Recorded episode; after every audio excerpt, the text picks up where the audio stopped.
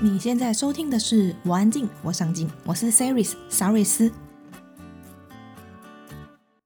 我安静，我上进是一个专为内向者打造的 Podcast 节目，在这里我们分享多元面向及有趣的故事，帮助你重拾热爱的事物，并活出你想要的样子。在网站里，我们也分享许多活出自己的内容，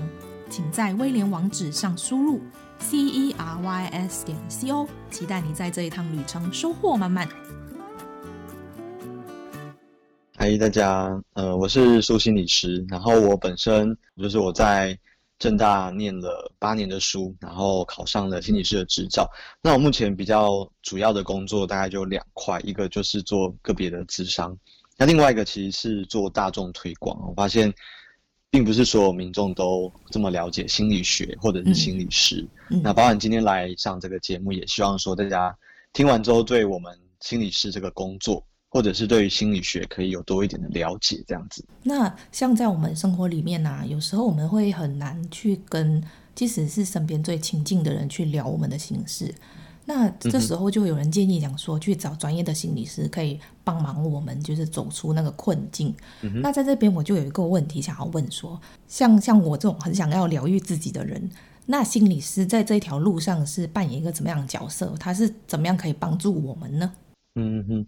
我觉得很有趣，因为想邀请大家去想一个一个我觉得很有趣的现象了。当你有烦恼的时候，你可能先盘点一下你身边的亲朋好友，就是有没有谁是你可能会很想跟他讲你的心事的。因为我我有时候去演讲嘛，就问大家这个问题，然后大家就在那边苦思说：“哎，对啊，我自己如果遇到一个比较大的烦恼或压力的话，我第一个会想要找谁讲？”那我自己有发现。听众给我的回应是，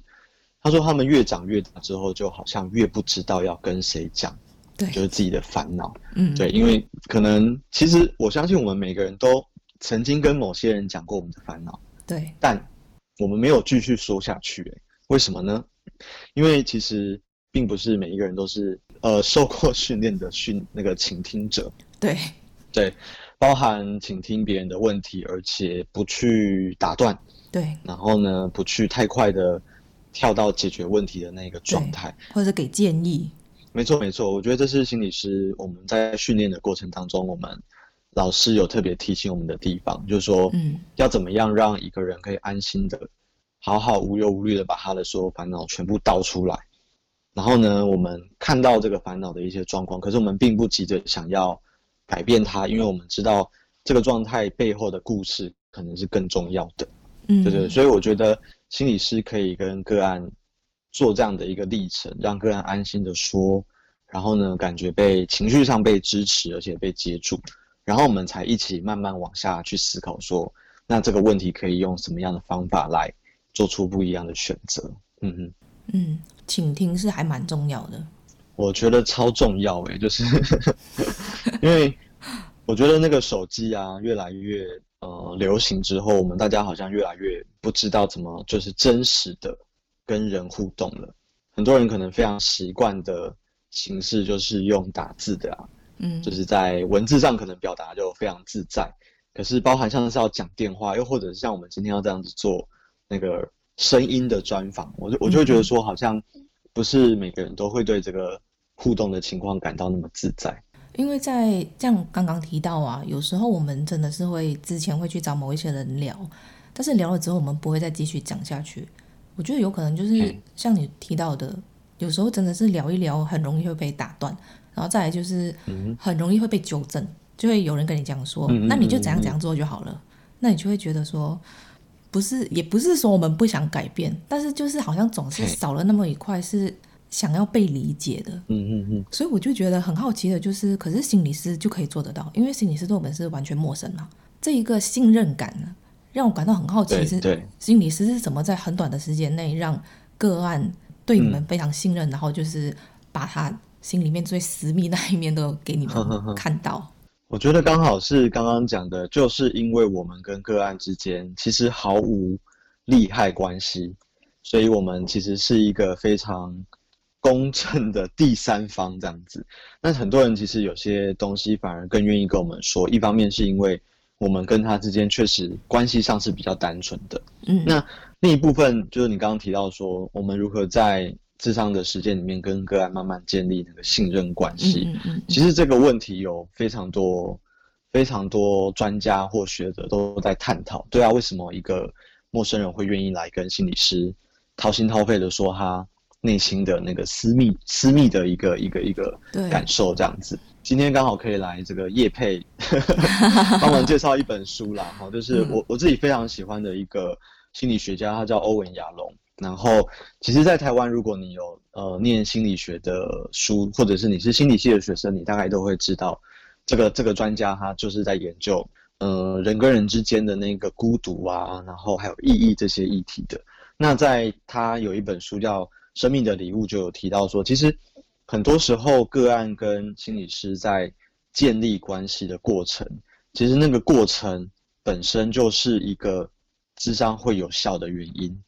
哦，什么意思呢？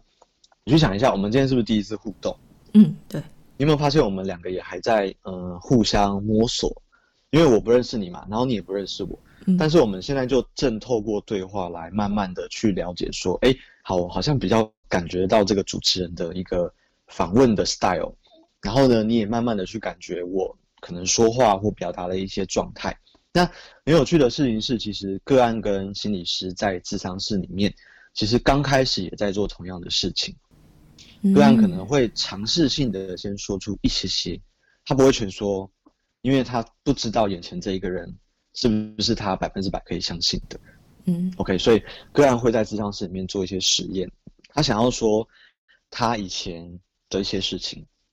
然后呢，他一边在观察心理师会怎么样去回应他刚刚给的东西，嗯嗯，他会不会跟之前的人一样，就是先否定掉。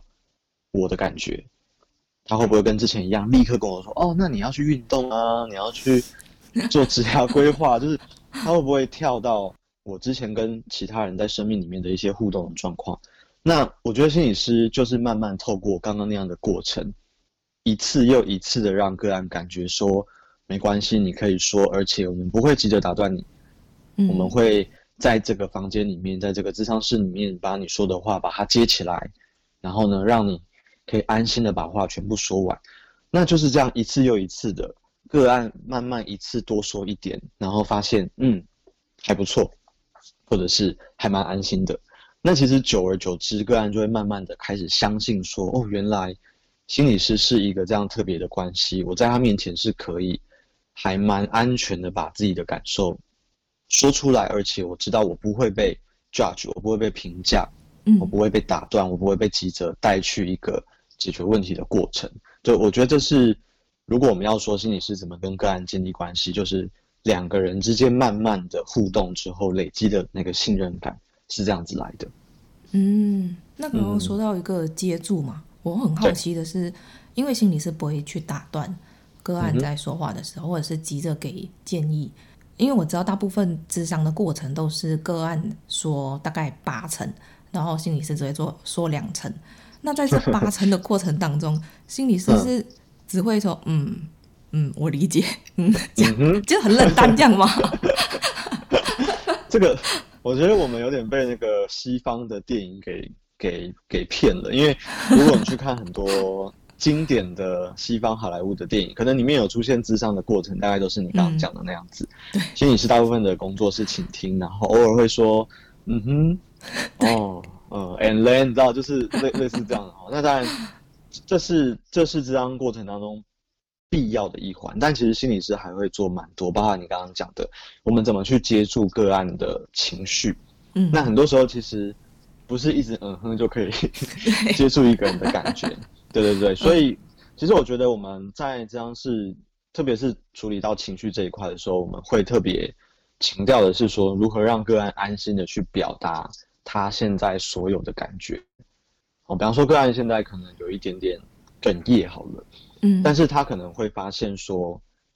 哽咽这件事情就让他不自在了，因为我们有遇到一些状况是，可能个案他在有负面情绪出现的时候，他有时候甚至会反应反射式的跟我们道歉，就说啊，不好意思，我刚刚就是失态了，我刚刚哭了，或者是我刚刚越讲越生气。那那就像刚刚这个这个状况，其实就是我们会稍微去跟个案多做一些事情，我们会陪他去了解说，哎，所以你对于愤怒，你对于难过，你本身是怎么想的？对，所以我们要让个案安全的表达负面情绪嘛，因为只有负面情绪很完整的展现出来之后，我们才能够去接住它。那我觉得接住好像有点抽象，但简单来说，大家可以去思考的是，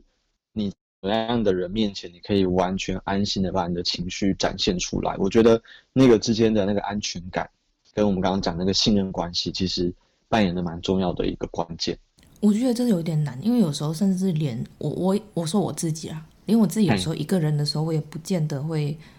真的完全释放自己的情绪。没错没错，对，所以我觉得，我觉得咨商是很多时候很像一个实验室，就是个案可以在里面尝试做一些他不会在别的地方做的行为，包含把情绪真的展现出来，他可以在我们面前真的从只是。掉眼泪，然后擤鼻涕，变成真的哇！你可以让情绪整个就是去疏，我们叫疏通啦，就是说让情绪可以非常非常自在的去表达出来。那那像欧阳龙这位大师，他就会他就会抓到那个个案一点点的情绪的线索，然后呢，他不会放放过个案，就是说，当他发现个案的那个眼角可能有点眼泪的那个那个感觉的时候，他就会立刻。抓到这个我们叫线索啦，哈，然后哭出来吗？哎、欸，我们我们会问说，比方说欧阳亚龙，他很很喜欢问一句话，他说：“我刚刚好像看到你的眼泪跑出来了。”嗯，然后我们不想要放过这一滴眼泪啦，可是我们也不会这么武断的说：“哎、欸，你为什么现在要哭啊？”或者是再多哭一点，嗯、我觉得那个真的是比较像戏剧效果这样子。那欧亚龙他会非常温柔的问一个我我自己好喜欢的一个问句，他说：“如果你的眼泪。”有一个故事，嗯，那那个故事是什么？你的眼泪在跟你说一个怎么样的故事？我说哇，这个你知道，大师就是大师，对不对？他可以让个案开始对他的难过、对他的哭泣感到好奇，而且呢，发现治疗师是站在一个比较温柔的角度，嗯，邀请这个人去看见他的难过，然后呢，甚至替他的难过说些。什么？我就觉得说，这个这个真的是很需要，很需要嗯双方之间的信任。那个案开始慢慢的去把他的眼泪的故事说一说之后，他有一些东西就可以慢慢的带出来了。嗯、然后呢，这些带出来的过程，我们心理师可能再去做一些简单的回馈，我们看到了什么？然后呢，有哪些东西其实我们还是不太了解？你愿不愿意多说一点？等等的。那在这个过程之中，个案就会开始对于。流眼泪这件事情不会感到那么陌生，所以我们当然很希望未来有一天个案离开治疗师的时候，他对于自己所有的情绪都能够有多一点的认识，多一点的好奇，而且不会因为自己有这些情绪而感到害怕。我觉得这是一个我们对于情绪很想跟工作、很想跟个案达到的一个工作的一个那个目标，这样子。嗯，刚刚我提到一个，你说。欧文亚龙大师啊，他会问说：“如果这一滴眼泪，他有他自己的故事的话，你觉得会是什么？”我觉得这个问题有一点，就是像是把那个当事者抽离开来，不是在问你难不难过，不是在问你要不要哭，嗯、当下遇到什么，嗯、而是说你的这一个难过，他到底想要跟你说什么？就是有一点，嗯嗯嗯，你说就是我我感觉有一点像是带那个个案去。跳出来去看回你自己是一个怎么样的人，你在经历什么事情，然后你有什么感觉？你很像是在说别人的东西，嗯、然后这个别人是你自己。嗯，我觉得个案很多时候对于比较比较强烈的情绪，他当然是会有一些预设的恐惧的，因为我们成长成长的环境可能并不是那么鼓励我们这么的大剌剌的就把这些东西丢出来。所以你刚刚讲到的确实是一点，就是说。我们一方面又要让个案可以待在他的难过里面，去跟那个难过待在一起，嗯、可是同时之间，我们也很希望个案可以换一个位置，就像你刚刚讲的，可不可以换到我这个，比方说心理师的位置，去看看说，哎，有一个眼泪出来了，你觉得站在我这个位置，你会看到的是什么？嗯，那呃，我觉得很有趣哈，因为人跟人之间的那个，我们讲就是不管是同理心，或者是那个情感上的互相支持，嗯，其实某一种程度，心理师在教个案，心理师在同理个案的状况的时候，我们其实心中也在想一件事情，就是未来个案怎么样把刚刚在做的事情用在自己身上，就个案如何开始同理自己现在的感受。对，所以你刚刚讲那个问题也也很棒，就是说，如果个案要能够同理自己的感受，他要有一个能力，就是先从那个感受拉出一个小小的距离。可是那个拉出距离不是老不是逃跑，我是我拉出这个距离是为了看清楚这个东西是什么。OK，我知道那是一个难过，那是一个恐惧，那我稍微离他远一点点。我们讲这个当局者迷嘛，旁观者清，所以我练习成为自己的旁观者，去看见这个情绪背后可能的意义是什么。嗯嗯，你刚刚说同理自己的情绪这件事情，对，对他，他同理的意思是指说他知道自己有这个情绪吗？就是我知道我现在这一刻很难过，这样吗？嗯哼，我知道我现在有一个难过的感觉。那同理其实它包含可能也包含认知的层面，比方说我理解到我现在会有这个感觉，是因为有一个原因造成的。嗯，所以我们我们另外一个是叫做。呃，validation 叫认可，就是说这个情绪是其来有自的，它是一个某些情境之后我感受到的东西，所以它不是一个呃应该被阻挠或者是被压抑的东西。你会发现很多人可能一有情绪，他大部分的习惯就是先把它藏起来，因为他觉得表达出来不是那么的安全。嗯，OK，所以如何让个案去看见说那个东西的前因后果或来龙去脉。而且跟自己说，我我可以拥有，或者是我可以感受到这样的情绪。那心理师在旁边扮演一个，就是有点像什么呢？像是一个，我觉得很像登山的那个，也不是向导啦，哈，就是说个案在爬一座自己的山，然后呢，心理师可能会在上路的前一段时间陪他一起走，嗯，然后呢，如果他的背包太重的话。还会帮他背一些东西，这样子，哦、这么好。对，可是其实，对，但但其实重点就来了，就是我们背这个东西不是为了要永远帮你背下去。嗯嗯。我们在想的是，如果现在你要往下走的话，你需要什么？如果你需要一些些情绪上的支持、情感上的支持，那我们就来提供这件事情。可是我们心中背后的一个工作的想法是：哎，未来有一天这个工作会回到你自己身上吗？嗯，那我要教你一些方法，或者是我想要引导你学习一些对你有用的策略，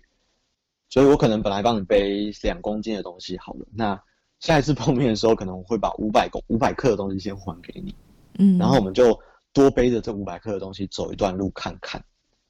，OK，哎，如果发现哎，其实我好像掌握了多背五百克的那个方法，那也许我们下一次碰面的时候，我就会把一公斤的东西再还给你。对，所以摄影师在陪伴个案走这一趟路的过程当中，其实会来来回回的。比方说，我们发现个案现在又背不动了，我们可能又会先把那个太重的东西先拿过来。嗯，我们甚至会说，那我们要不要先暂停一下，先不要再走了，先看一下说目前的状况到底是什么。所以很多人可能会发现，就智商不是一个很完美的走楼梯的过程。对对，你可能会。走三步啊，退两步，或者是走三步停两个月，就这这真的是非常非常常见。因为你在碰一个就是你以前根本就很少碰的东西，就是你自己内心的那个状态嘛。嗯，所以在过程当中，你可能会有很多不舒服的感觉出来。那那其实那些不舒服的感觉要怎么去处理？我我觉得这也是咨商过程，就是心理师会陪个案去去讨论跟重新学学习的。对啊。嗯。那在这里，我有两个问题。刚刚提到情绪的部分，第一个问题就是有没有那一种，就是他他在讲自己的故事的时候，你感觉他应该在讲这一个东西。假设说他应该是要生气的，嗯，但是他却很平淡的在说。但是你们看得出来，他应该需要有情绪，但是他却没有。那你们要怎么引导他？好，我觉得故事是这样的，你可以想象一下，有一个人发生了某一件。听起来让他很生气的事情，好了，嗯，那包含这件事情发生的时间点，可能都会影响到他的情绪的展现嘛。比方说，这件事情是昨天才发生的，嗯，又或者是这件事情其实已经发生了十几年，嗯，OK，对，所以我觉得刚刚这个问题也很有趣，因为我们有时候会不小心预设大家应该在什么事情上有什么样的情绪反应，包含他的情绪应该是什么，或者是情绪的强度是什么，嗯，对，但你刚刚讲也是很常发生，就是说，哎，我觉得。个案可能真的在讲一个还蛮还蛮值得难过的事情，嗯嗯，可是他怎么看起来一点难过的样子都、嗯、都没有这样子。那当然我，我我觉得我们会心中会把这一个疑问先把它记在心中的笔记本，对，因为我们可能会更好奇的是，我们要不要先放下刚刚那个假设啦，就说，哎，现在你应该是很难过的啊，但你怎么没有难过呢？嗯，嗯，因为这是一个。我自己心中的假设或猜测，我可能会回到个案身上是，是他讲完这段话之后，我可能会直接问说：“哎，我想知道说，刚刚讲完这个故事之后，你现在的感觉是什么？”对，所以你会发现很有趣哦。我们在运用一个技巧，其实这也是欧亚龙他非常非常知名的一个一个观念，就是我们叫此时此地，就是英文是叫 here and now。嗯，就是说我们尽可能。因为你知道啦，如果个案讲的东西是过去的东西，他现在有的情绪，说实在也不是，也不是那个时候的了，这么浓。对，因为他也可能已经早都经过时间的沉淀或消化了。可是我们在治疗关系里面，我们最能够使用的情绪的素材，其实大部分都是在现在出现的那些东西。对，所以他可能讲完之后，他可能说。他可能会直接跟我们说，其实之前他讲这一段故事的时候，他会非常的生气。可是，可是因为某些原因，因为某些故事，他现在可以用这样的方式，也许比较平静的来把这段故事说出来。你会发现，我们如果尽量聚焦在个案此刻的感受的话，嗯、其实它可以带出更多的东西。那我们刚刚有很多疑问或是好奇，其实都可以透过个案分享他现在的感受。然后一边去做确认跟澄清。嗯，那你们要怎么去分辨他是已经过了一段时间沉淀了，所以情绪没有那么浓，还是还是在压抑自己，所以没有什么情绪？好，我觉得人类的身体是很诚实的啦。嗯，个案有时候说他已经走出来了，其实你可能看他的生活，你就会有一些感觉，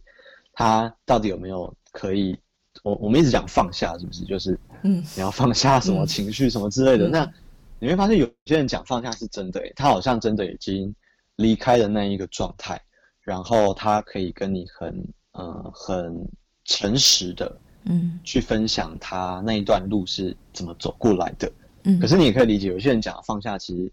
应该是一个幌子，就是说他只是把它藏起来而已。对。那我刚刚说，我们人类的身体很诚实，是说。那些你一直藏住的东西，它它一定会在某些地方再再跑出来的。所以身体会怎么样？对对对，因为我自己对压抑这个概念是就非常有兴趣，因为我自己就是一个非常 压抑的人。哦，真的吗？对对对，非常非常的压抑，因为我就写了第一本书叫练习不压抑嘛，然后我的同事就还跟我说。你怎么可以写这本书？你就是最 压抑的人。你没有跟他说，我就有那个问题的人，我要解决这个问题呀、啊。对，但其实也许就是反过来说，就是就是因为我有这个状况嘛，所以我才会对这个现象那么的好奇。嗯、所以我刚刚讲，就是很多时候你内在有一些情绪，你可能以为你已经没了，嗯，可是也许那个情绪会出现在别的地方。所以，比方说，有些人可能上班人都很友善，可是下班回家就对家人非常的没有耐性。甚至会，我们讲的那叫迁怒嘛，就是说你把很多累积的东西乱丢到另外一个人身上，或者是你下班可能就是狂吃啊、暴饮暴食啊，然后就是疯狂买东西啊、追剧啊，就是说你好像想尽办法用各种出口来处理那些对被你压抑下来的情绪。嗯、所以有时候我们在咨商的时候会问个案说：“哎，你最近这礼拜过得怎么样？”那这个问题其实很很中性啦，当然，其实我们一方面也想要知道说，比方说，个案跟我们讲说他最近买了一大堆东西啊，那我们心中的那个笔记本又要拿出来，就说，哎，个案这个行为背后会不会有一些些什么样的讯息值得我们去讨论的？嗯，对，所以包含像购物这件事情，其实它也许就是一个线索，它可以让我们去带带出说个案的整体的状况。那这些资料其实都可以回应到你刚刚那个问题，就是说个案到底是真的已经走过了那个情绪，还是其实他只是不小心把那个情绪压抑下去？那那这背后的故事其实都可以透过这个智商的过程一个一个来澄清。嗯，可是像、嗯、像这种状态，因为我们都知道会是长期的嘛，因为压抑都会是一个很长期的状态，他会不会有可能是已经到了像你说的，他可能下班之后他会暴饮暴食，或者他会一一直滑手机追剧，然后这些行为其实一般人都会做嘛，嗯、他应该也会看成这个是很一般人，诶，大家都来正常，对不对？对对对，对，所以我觉得我们一直在包含咨商的过程，我们都在心中呢有一把尺，就是说。这把尺是鼓励我们去思考，说个案这个状况到底是合情合理的，还是已经超过了一般比较合理的范围。所以，如果你最近压力大，你偶尔去吃个大餐，我觉得是非常合情合理嘛。可是，如果个案已经离不开某一个我们讲处理情绪或压那个处理那个内在不舒服的感觉的方法，比方说他已经长期都是暴饮暴食，而且影响到他的健康了，或者是。他几乎每天晚上都是在追剧，追到可能都没办法睡觉。就说我我们一直在拿捏那个 OK 刚刚好跟 too much 之间的那一个界限，嗯、那这个东西就非常因人而异嘛。所以其实心理师可以做的事情就不断的提醒，就说个案你要对自己的这些压那个因应情绪的一些策略，我们讲这叫觉察啦，就是知道自己在干嘛。然后，对于这一个知道之后，我们总是要先看见，才能够去思考，这是合理的吗？还是这是太多了？或者是这其实还 OK？对对对，所以很多人来这张会觉得很累，为什么？因为其实心理师就不断的问问题啊。因为你刚刚说，很多时候心理师在倾听嘛，嗯、但其实这个倾听都是都是有原因的，因为我刚刚就一直讲，我们内心有一个笔记本嘛。我们会不断把个案说的话稍微重点摘要记起来，可是有时候我们会发现，我们刚刚写的东西之间可能有些矛盾。那这个时候，我们就会把，比方说个案他他说他可能就是他最近都过得很好啊，好，就记起来个案过得很好。我说，哎，那你下班都在干嘛？哦，我下班都在追剧啊，然后就是吃东西啊，然后上网啊。嗯、那这时候我就突然觉得说，哎，这个行为，听个案的描述听起来好像有点花太多时间在上面。那这时候我可能就会把刚刚个案说他自己过得很好，跟这个现象一起拿出来，然后问个案说：“哎，那我看到一个这样的状况，你有发现吗？”嗯，OK，对，所以点出类似这样的一个呃，也许我们叫不一致啊。哦，那很多时候就是在帮个案去觉察他自己的状况。那还有刚刚我提到的说第二个问题就是，呃，会不会有一个情况就是？个案太习惯用某一种情绪去表达，然后比如说像像我很爱哭，然后我在讲那件事情的时候，嗯、我其实应该是要生气的，但是我却用哭来表现。那你们会怎么去引导他，好让他去去选择正确的情绪吗？好，因为刚刚这个问题也背后其实有一个预设立场嘛，就是还是说，嗯、好像某一个状况的时候，我们就应该要有什么情绪，是吗？但我们我们这边的立场比较是这样的，就是说，嗯，有一件事情发生了，你会感受到的那个情绪是什么？其实这可能背后还是有一些个别的差异。那像主持人刚刚你有提到说，可能你比较习惯表达的方法是哭泣，嗯，对。那我们就会去聊，诶，这件事情发生之后呢，你哭了，可是你刚刚也有提到说，其实你是有点生气的。OK，那我们就会去好奇说，那那个愤那个愤怒跑去哪里了？嗯，哦，哇，这样子一问才发现说，哦，原来可能我们的个案，他小时候有一个记忆是这样的，他说每次只要他一发脾气的时候，他的家人可能就会出来骂他，哦，说，哎，你怎么这么没有教养，怎么可以这样发脾气？那会不会是类似这样的一个？之前的故事，让这个人对愤怒有一些些他自己的想法，以至于他觉得表达愤怒是不 OK 的。嗯，OK，对，所以像你刚刚就举了一个很棒的例子，你比较擅长或者你比较习惯表达情绪，可能是 A，可是你又觉得你的 B 情绪其实也是有的，但是他好像没有办法让对你来说可以这么自在的展现出来。嗯，那也许背后是有一些故事的。那去探讨那个故事，然后发现那个故事怎么影响你自己，我觉得这就是智商可以陪个案慢慢去，呃，去面对或者去看见的东西。那如果他不知道那个背后的故事呢？就是他忘记小时候发生的事情，那要怎么办？我们可能当然有时候说实在要想到某一个具体的故事也很难，但我我们在临床上可能就会运用一些简单的工具啊，像像我自己本身可能就有一些问卷，就是我们在测一个东西叫做情绪的基模，基模英文是 schema，它是说，呃，你对于各式各样的情绪，你的想法是什么？比方说，嗯、呃。难过是懦弱的，好，这是一句话，嗯、对不对？嗯嗯。嗯，那我就问个案说：“你同意这句话吗？”然后就是，也许一到七分，你有多同意？嗯，类类似这样子。比方说，愤怒是，嗯，呃、愤怒是不应该的。OK，类类似这样子的，每一个情绪后面可能呃贴贴着一个特定的描述，这样子，然后去邀请个案想说他对于这句话认不认同。嗯，那如果个案说，哎、欸，对，我非常同意说愤怒是不应该的，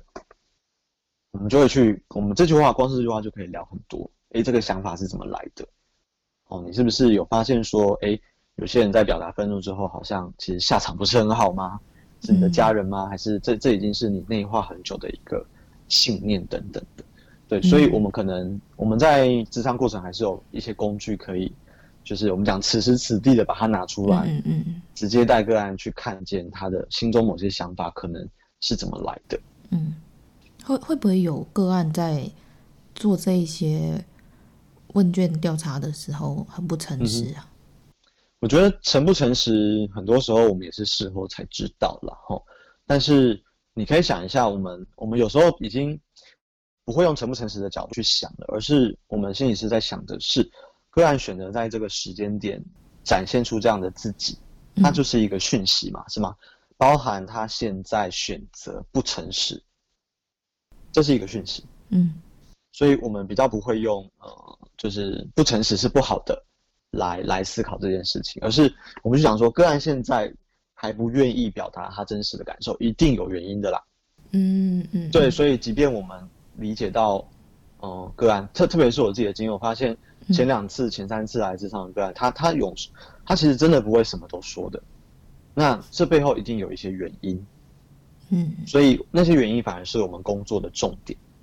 对，所以就算我们有一点意识到，呃，个案可能并没有完全的坦诚，其实我们就也是一样，在心里的笔记本写一下说，说个案对于会谈的呃进行的表达还是有一些些保留，我可能就会这样子写。对，那。下次个案来的时候，我就可以去观察这件事情嘛。个案有没有随着治疗的历程开始比较信任这个地方？诶，假设个案都已经聊了第六次、第七次，他还是不太敢把真实的状况全部说出来。诶，那背后可能又有另外一个故事了。嗯，那这个就是我们，我们可能就会在那个时候把我们观察到的现象再跟个案做回馈，然后去听听个案的想法，对吧？所以。我觉得是这样的，就是个案诚不诚实或坦不坦诚，那是他的状态的反射。治疗师很多时候的任务就是一面，我觉得很像一面镜子，就是说我们尽可能去映照出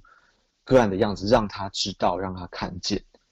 那个案为什么会这样子呢？我觉得这些诠释性的问题，很多时候也也不是说我们治疗师单方面就可以有答案的。嗯，但我我我觉得我们如果够坦诚。我们就会让个案相信一件事情，就是哦，原来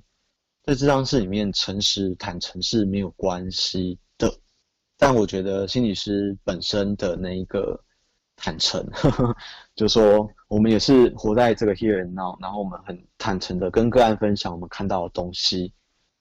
而且跟个案说这个看见是很重要的，然后没有想象中那么可怕的，也许个案就会开始比较有信心，可以把他。本来没有说出来的东西，慢慢说出来。嗯，哎、欸，那我有点八卦，想要问一下，你刚刚提到好几次的那个心理笔记本这件事情是什么啊？OK，心理笔记本是一个是一个比喻啦，嗯，就是说，简单来说，我们在智商的过程当中，我们除了在专注倾听个案说话之外，我们内心有一个任务，就是要把一些关键的讯息把它 keep in mind。那有些治疗师可能他习惯用纸笔，嗯，所以他他他可能真的会在会谈的时候有一个 A4 的白纸，对，电影都是这样演的。对对对对对对对。那那有的治疗师可能觉得说，哎，用纸笔好像会影响到他跟个案的互动，所以他他可能就是尽可能把它记在心里面，然后就是治疗结束之后再把它写下来。那其实这个东西还有非常多变通的做法，像像我自己工作的地方，我我跟个案都看得到一面大白板，然后呢，其实我们就会把治疗过程当中的一些关键字直接写在白板上，然后有的时候我还会请上课哦。我我还会请个案直接拿白板帮我画一下，说：“哎，你觉得刚刚那个东西是什么意思？”嗯，对，就有点像我们两个一起来共同创作一个心智地图。OK，现在这个白板上就是个案的大脑里面的状态。嗯，然后呢，我们也许刚刚在会谈当中点出了一些连结好了，比方说 A 跟 B 啊，其实他们可能是连在一起的，然后就会请个案把 A 跟 B 把它连起来。然后你发现很有趣，因为我觉得这个视觉化的过程也是，就是我很喜欢白板的一个原因。个案发现 A 跟 B 有连接之后，他就会想到别的东西。他说：“哎，我突然想到，这个东西会不会也跟 A 有关啊？”所以这时候我们白板的东西就开始越来越多了。所以你有发现吗？这就是你刚刚讲到说，个案怎么样退一步开始看到自己的状况。对，而且我们是用一个嗯，可能比较视觉化的过程。那在咨商结束之后，我就会邀请个案把手机拿出来，就是拍这张白板的画面起来，回去做功课。也也不是做功课啦，就是说，我觉得这是一个治疗的进展嘛。然后，当你呃回去可能遇到一个有点烦恼的事情的时候，你可以把你大脑的地图拿出来看，嗯，说，哎，我现在遇到这个困境，会不会跟我们上礼拜聊到的某些东西是有一些关联的？哦哦哦，那我自己也会把，就是我跟个案一起画的这个白板也把它拍起来。就当做一个治疗的一个进展跟过程这样子，对，这是我刚刚讲，就是那个心中的笔记本是一个比喻，那它可能是实体的纸张，也可能是个案的大，呃，也可能是心理师的大脑，或者是咨商室里面的一一面墙壁，都可能。简单来说，它就是让治疗过程可以被具象化的一个方法。嗯，有没有个案是只是纯粹想要说自己的事情，但是他没有想要，他只是想要有一个人听他说话，就这样。我觉得也有可能有，所以这件事情其实没有想象中那么复杂。因为其实心理师跟个案约智商的第一次，都会询问个案说：“你对于这次智商有没有什么期待或想法？”那如果个案非常坦诚的说，他就只是需要一个情绪的出口，那你就轻松了。也不是这样子啦，就说好好好，我我就会说好，这也许是我们初步的一个初步的一个工作的方向。那我们可以一起来实验几次，然后你看看觉得这样的呃智商过程对你有没有帮助？嗯，那如果个案来了十次，然后每次都来就是只有倒垃圾，然后每次他都说他觉得这样就很够了，那其实也 OK 啊。可是如果个案来了第五次，然后这一次他倒完垃圾之后，他说嗯，我觉得好像只是倒垃圾没什么用。嗯，哎。个案这时候可能就有一些其他的期待，嗯，那这时候我们要做的就是把这个期待再接起来，嗯，然后去问他说，哎，那你觉得如果我们要往前走一步的话，你对于下一步有什么样的想法？对对对，所以虽然我们第一次已经问了个案的期待，可是我们也观察到个案的期待很可能会随着治疗的过程开始有一些改变，对，所以包括你刚刚讲的吐露情绪，当然也是很重要的一个智商的功能啦，嗯嗯，但。嗯，有一些概，有一些个案可能真的觉得这样就够了，但确实也有人在吐露完之后，他开始想要多做些什么，那这就是可以就是智商再往下进行的一个方向。嗯嗯，那为什么在智商的过程当中，心理师最好不要提自己的意见或者看法？好，这时候又要回到 《生命的礼物》这本书了哈，因为。其实我们在研究所的训练就会非常大量的去讨论像你刚刚这样的问题，嗯，它叫自我揭露，就是说个案到底说了这些话之后，比方说个案讲他自己失恋的事好了，那心理师能不能够讲他自己失恋的事情呢？那我觉得所有跟智商或者跟人有关的问题，几乎很难有绝对的 yes 或者是绝对的 no，嗯，所以欧文亚龙对于这一题，他其实。我觉得他的立场也是比较比较开放一点点的。他觉得说，很多时候我们治疗者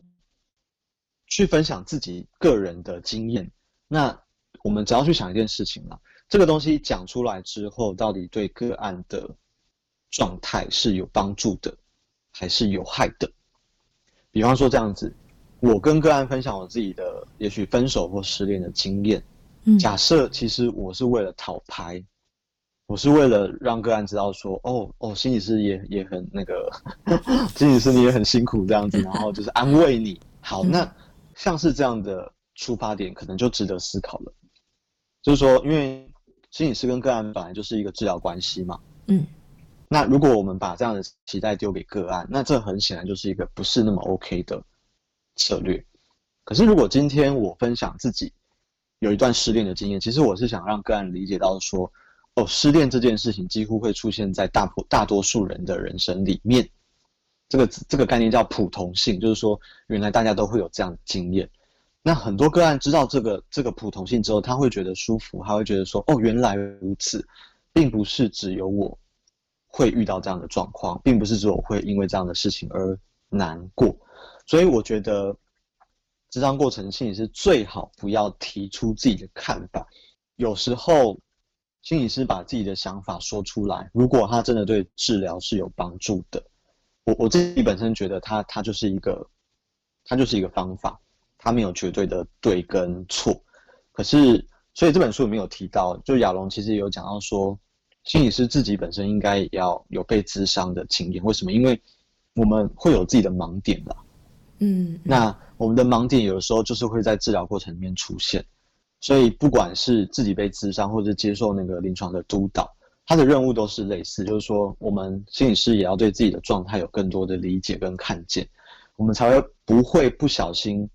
把一些自己的状态不小心带到了治疗关系里面，而影响到个案的进展。嗯，是这样的。嗯，你刚刚既然提到你们会，你们自己也会去咨商，那我都会很好奇，你们每次在。呃，个案抒发完他们所有的负面情绪之后，你们怎么去释放这些负面情绪啊？嗯，我觉得这个问题就很看每一个心理师自己的的策略，因为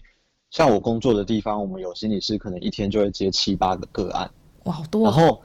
他们他们中间几乎大概就是五分钟去上个厕所，然后装个水，然后可能门一打开，下一个个案就来了。嗯，那你说他们有在宣泄什么吗？我觉得好像也也不是宣泄。那他们是怎么做的呢？我发现有些有些心理师，他可能就是真的把个案记录写一写之后，他心中就可以按下一个动作，叫做存档，然后关闭。对，当然，我觉得我发现就是越资深的心理师，对于这个历程好像做的越上手。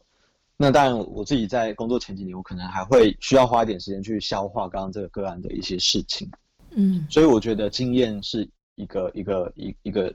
差差别点啦，就是。越有经验的治疗师，当然他越能够找出一套自己喜欢而且有效的方法，嗯，来消化个案刚刚讲出来的东西。所以这就回到一件事情，就是我我觉得每个心理师都可以自己去思考，我们这个工作的分量跟步调。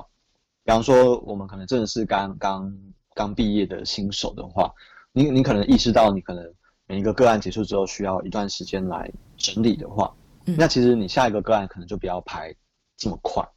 嗯嗯，就你可能会留半个小时的时间给自己，至少笔记啊、会谈记录啊，赶快写一写。那一边写一写的过程，一边练习把这些情绪稍微放下来整理好，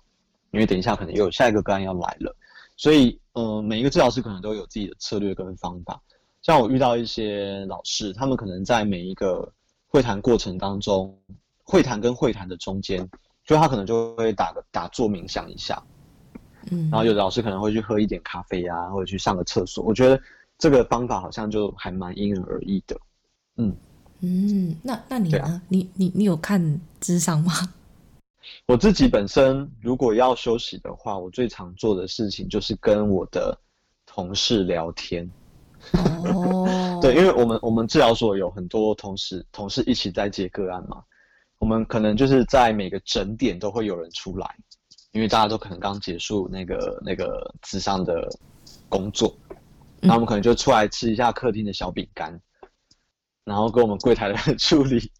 聊个天，然后去上个厕所，然后或者是去买个咖啡什么之类的。对，我我我自己觉得我好像生理上的需求自己也得照顾好，嗯，然后就心理上比较可以专注在个案身上。对啊，哎，那我八卦问一下，那你们同事之间聊天，你们会讲说，哎，刚刚那个个案他跟我说那个什么，怎样怎样怎样的？基本上是这样的哦，就是心理师之间有时候会讨论个案的事情，但是他可能是在一个特定的场合，我们可能称为同才督导，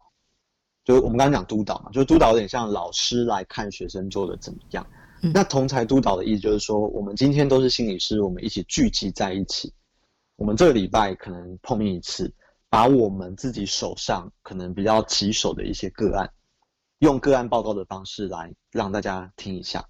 当然，我们就是什么姓名啊、资料这些，我们都会完全藏起来。我们就说这是一个三十六岁的女生，嗯，已婚未婚，然后做什么工作？那我跟她治疗的状态是什么？那这个同侪督导的用意是什么？是我们刚刚讲每个心理师都有自己的盲点，对不对？所以我们可以借助别人比较客观的眼睛。嗯，来带我重新思考，说我到底有哪些地方可以去尝试的。嗯，对，所以，所以其实你刚刚问这个问题，有去说我们会不会去聊其他人的个案？其实，在同侪督导的这个这个关系或这个情境里面，我们是会去聊个案的事情的。但当然，同侪督导也是一样有保密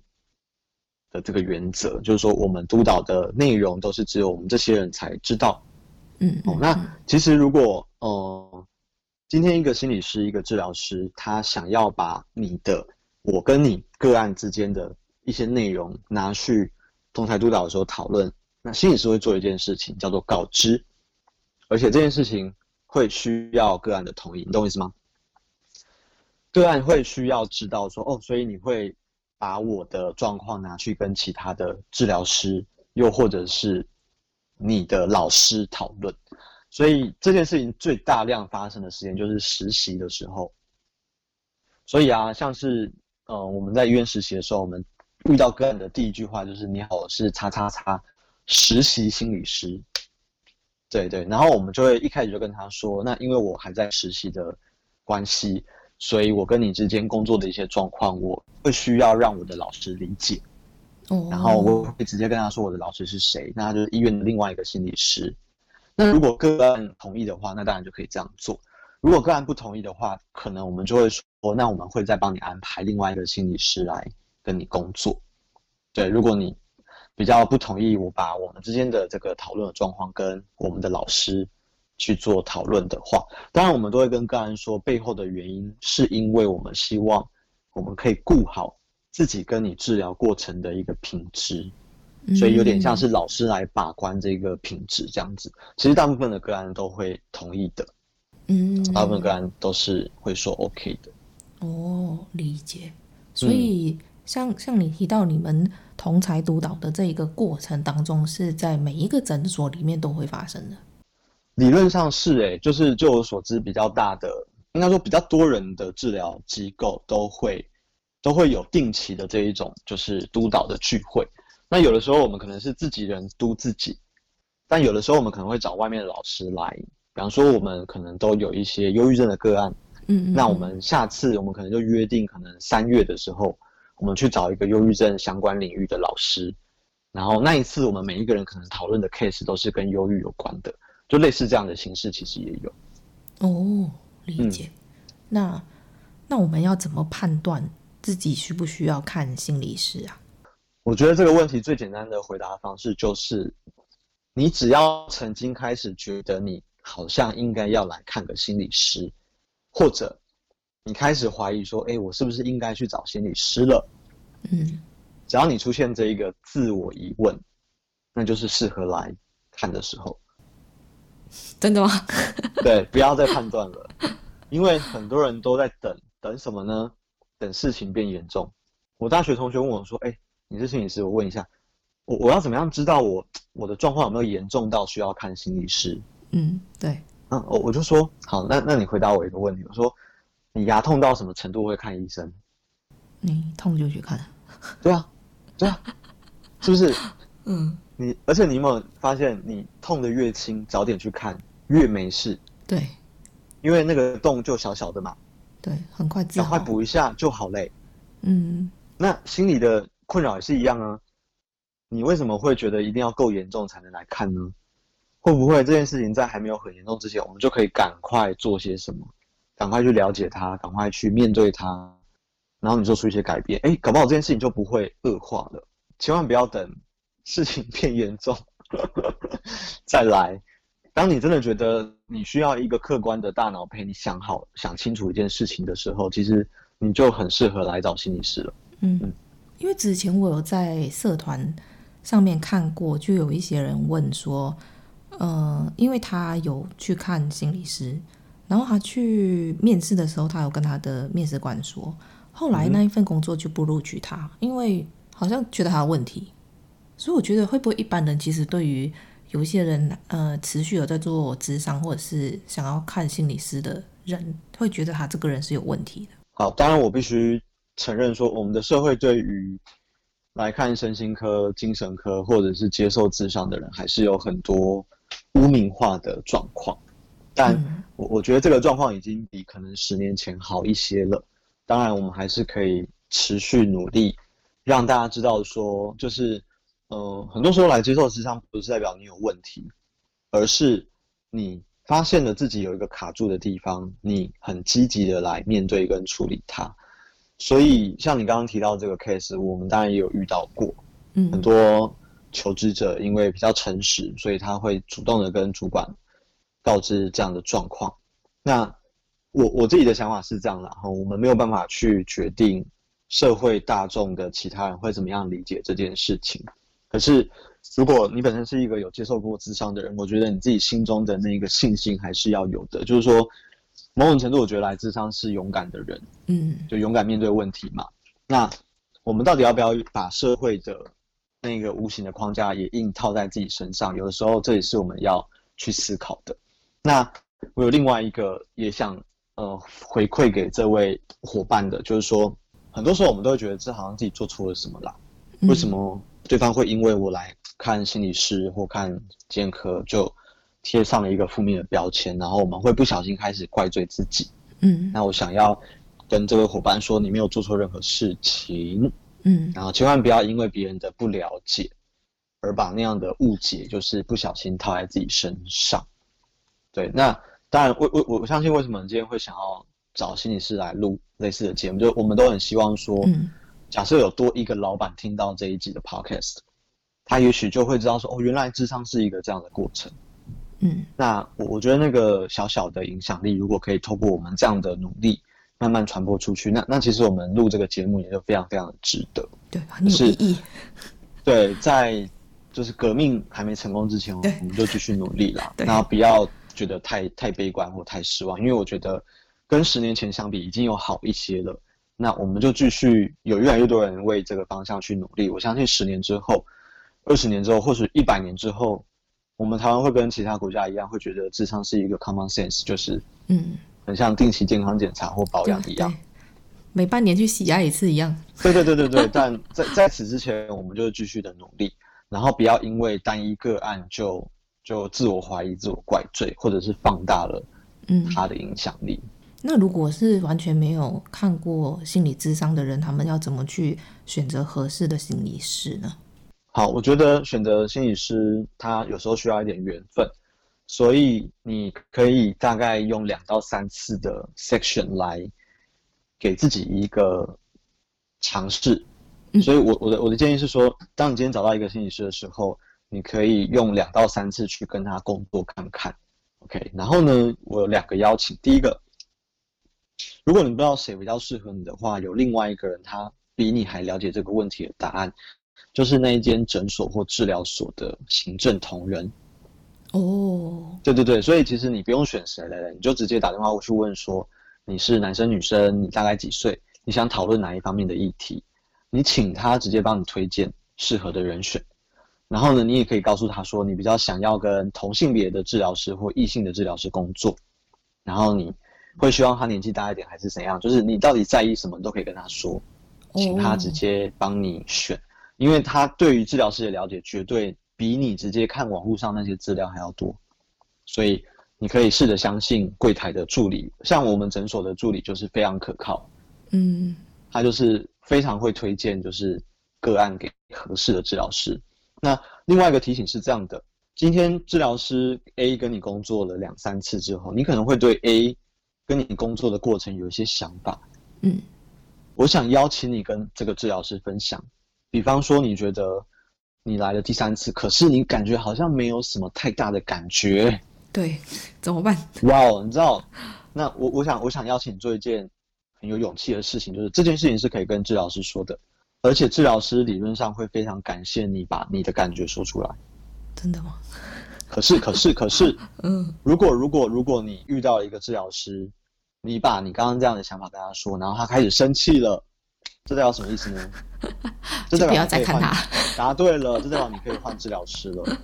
因为治疗本来就是双方一起工作的过程。嗯，我们很需要一个东西叫个案的回馈。这个回馈是我们要不要继续往下走，或者是我们到底走到哪里的一个基础。一个治疗师理论上应该会非常欢迎个案分享他对于治疗的感觉。我觉得有效。哎，我觉得。还 OK，可是我期待叭叭叭，但我觉得这个跟大家以前就医的经验是完全不一样，因为很多人对于医疗的想法就是那是权威，然后呢，我们不太能够去挑战。但我觉得治疗关系并不是这样子的，心理师并不是一个权威，某种程度智商是一个合作的工作，你也占了很重要的一个角色，所以你对于智商，我们两个现在 team work 的成效。你的感觉就是你的感觉，它是可以分享的，嗯、而且某种程度，如果你愿意分享你的感觉，眼前这位治疗师如果够开放，他可以透过你的感觉更了解你的需求，嗯，所以你会发现你们之间智商的效果或效率会变得更好。但我必须老实说，我去演讲的时候，会有非常多听众来问我说同样的问题，我觉得我现在的心理师好像不适合我，我该怎么做？查他鱿鱼没有啦。其实，其实，其实我，其实我的，我的那个，我的第一个问题都是说，那你有没有跟你的心理师说，嗯，过你刚刚跟我讲的这些话？嗯嗯。那我现在听到的答案都是没有。哦。因为他们都会觉得说，啊，怕伤害，会不会很没有礼貌？哦。或或者或者是你刚刚讲，就是这样会不会让我的心理师难过受伤？那我我就会回一句话说，心理师跟你咨商那是他的工作。这是工作，所以你们不，你们不是在谈恋爱。你很诚实的，你很诚实的把你的反馈告诉心理师，那心理师会有自己的情绪，那那是我们自己要消化的。嗯，可是你的那个反馈，如果对于治疗是有帮助的，那理论上我们就要听，而且我们要去使用它。嗯，对，所以我就说，呃，我想邀请你试试看，把你对于治疗的感觉很诚实的跟你的心理师分享。然后你也可以去观察你的心理师的反应是什么，因为我我我真的觉得，如果你的心理师没有办法接受你这样子的反馈的话，那他可能很很需要去找督导，诶，就是说，他很需要被治疗，对，或者是他需要去处理这样的状况，因为治疗从从头到尾都不是上对下的过程。因为如果你想要找一个人训话的话，你就去找老师啊！糟糕，我不是我不是在说老师训话，我说 你去找你去找一个其他人，别人都可以做这件事情。嗯，那治疗关系并不是这样子发展的，它是一个人跟人之间，虽然陈时中不希望人与人的连接太多，但是哎，等一下，治疗关系确实就是好实事啊！对人与人之间的连接，而且我们是透过那个连接来产生一些疗愈的。所以在连接的过程当中，你对于这个连接的任何的感觉，它都是治疗非常好的素材，它不应该是被藏起来的。所以你可以说出来，嗯，然后你可以把它当做一个实验。实验的意思就是说可能会成功，可能会失败。可是你不做的话，你就不知道这个东西的结果是什么。嗯，对。所以如果有在困扰过这个问题的伙伴，我觉得你可以练习把你的感受说出来，然后。呃，看看会发生什么事情。那假设说说出来了，然后也想要换的话，如果还在同一个诊所换的话，会很尴尬？是这样子的哈。如果你真的想要换治疗师的话，你还是得跟那个行政那边联系，是吧？嗯嗯，对，所以你可以跟行政说，你好像跟 A 心理师比较比较合，合呃，磁场不合这样子。就不是他不好哦，就是我觉得他的工作方法可能比较不是我熟悉的这样子。那你可以问问看，就是 B，就是说问那个柜台说，那你有没有推荐其他那个比较合适的人选？嗯，那至于你刚刚提到的尴尬这个问题的话，其实我觉得大家不用太担心的，因为简单来说，心理师也知道这就是一份工作。然后呢，每一个个案都有权利可以选择适合自己的心理师。嗯，这有点像什么？就是大家可能去那个理发店剪头发，你本来都给 A 剪，嗯，然后然后你突然换成了 B，然后我们是不是一直会觉得说这样对 A 好像很不好意思？对，因为看到他，对不对？齁，那可是我我觉得是这样子啦，齁，就是某种程度，呃，来智商的人就是我们讲，你也是一个消费者，嗯，所以其实你有权利捍卫你的权利。嗯，那如果你真的觉得这一个这一个人提供的服务比较不符合你的需求，那你有权利可以来替换这个服务的提供者。那我想要讲的另外一个就是，就是说，Hello，那真的是你的权利。嗯，那通常你会觉得不好意思，是因为，呃，简单来说，你可以跟你的下一个心理师聊这件事情，因为我觉得那个不好意思背后有太多故事了。嗯，你你懂我意思吗？就是如果你真的因为换了一个治疗师之后，对前一个治疗师有很多复杂的情感，那我会觉得，我会觉得你你可以跟你的另外一个心理师去聊那一个那个情绪到底是什么。你那一个不好意思是不是只有，绝对不是只有出现在这里啦？对，你可能在你生命中很多时候，你也在跟那个不好意思一直去拉扯，一直对，一直去拉扯。那我会觉得说，如果那一个情绪。哎，已经让你觉得有点困扰的，他也许就是另外一个你也很适合跟下一个心理师去工作的一个情绪。嗯，对啊。嗯，那问一个实际面的东西，那去看了心理咨商之后，会多久才治疗好呢？嗯，这个问题很难回答，因为它取决于太多因素了。第一个，嗯，你现在的状况是什么？你现在的状况很严重吗？你现在的状况很轻微吗？你现在对自己的状况了解吗？OK，你对自己状况了解到什么程度？这是第一个问题。第二个问题，你要去哪里？你想要改善的方向是很容易达到的吗？还是很遥远的？你的问题已经累积很久了吗？所以简单来说，我们刚刚在点出两个点：第一个是你现在的位置，第二个是你想要去的位置。嗯，所以简单来说，如果这两点之间的距离越远，治疗就需要越久。可是大部分的个案，我相信他们去找你们的时候，应该都是比较混乱的。对，所以第一次智商，我们就会陪个案去聊这件事情。我们会先确认一下个案现在在哪里。嗯，你说你现在很忧郁，我们来看一下你忧郁的程度，你忧郁多久了？你用过哪些方法来治疗你的忧郁？它有效吗？OK，接下来我们会问个案说，那你对于治疗有什么期待？嗯，所以如果你刚刚说，哎，我只是想要来宣泄情绪的，其实这也许三四次就可以结案了呢。如果我们真的把这个东西当做治疗目标的话，如果个案说我想要学会未来不要让忧郁症复发的方法，OK，好，那我们大概知道个案想要去的地方了，嗯、我们就会把个案现在的位置跟他的终点这一条线中间大概会发生什么事情全部说给他听，然后跟他说大概会多久。嗯嗯嗯嗯。所以这个问题没有绝对的答案，取决于你现在的状况跟你想去的地方。当然还有一个因素我没有说，就是。你付出多少的努力，可以理解了哈。就是你如果每次来治疗都很呃很认真的把这些东西拿来实践，就算你觉得很不舒服，那你很快就会把这些东西学起来嘛。那你学它之后，我们就可以往下走，所以你的步调就会越来越快。所以治疗并不是心理师在走的路，很多时候心理师反而是在你旁边，看你走到哪边他就走到哪里，偶尔拉你一把，偶尔推你一把，但是其实要往前走，主要还是。需要你自己有那个意愿，对，所以到底需要多久呢？答案是不知道。但这一题其实是你可以在第一次咨商的时候就跟你的心理师去讨论的。嗯，理解。嗯、这就很像我之前看一本那个心理学的书，叫《蛤蟆先生去看心理医生》。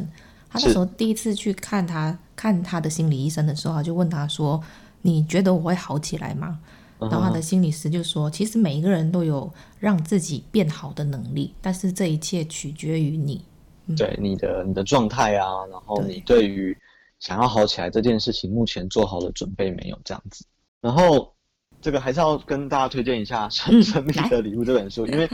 这本书其实它对于智商很好奇，然后你对于智商的时候，你的心理师都在想些什么，或者是他。到底是怎么工作的？所以你对于智商有一点好奇的话，这本书是一个非常非常资深的治疗师写的，然后还有很多过来人的经验，然后你看完之后就会对智商有多一点了解，也许这个了解就会让你对智商比较不会那么害怕，嗯，然后也也更愿意来找一位适合你的心理师，好好的坐下来聊一聊。推荐给大家叫做《生命的礼物》。说上进的人都在听，我安静，我上进。如果你喜欢今天的内容，请在 Apple Podcast 上面给我们五颗星，并留言告诉我你的想法。订阅、打星、分享的人一生平安。那我们下次见喽，拜拜。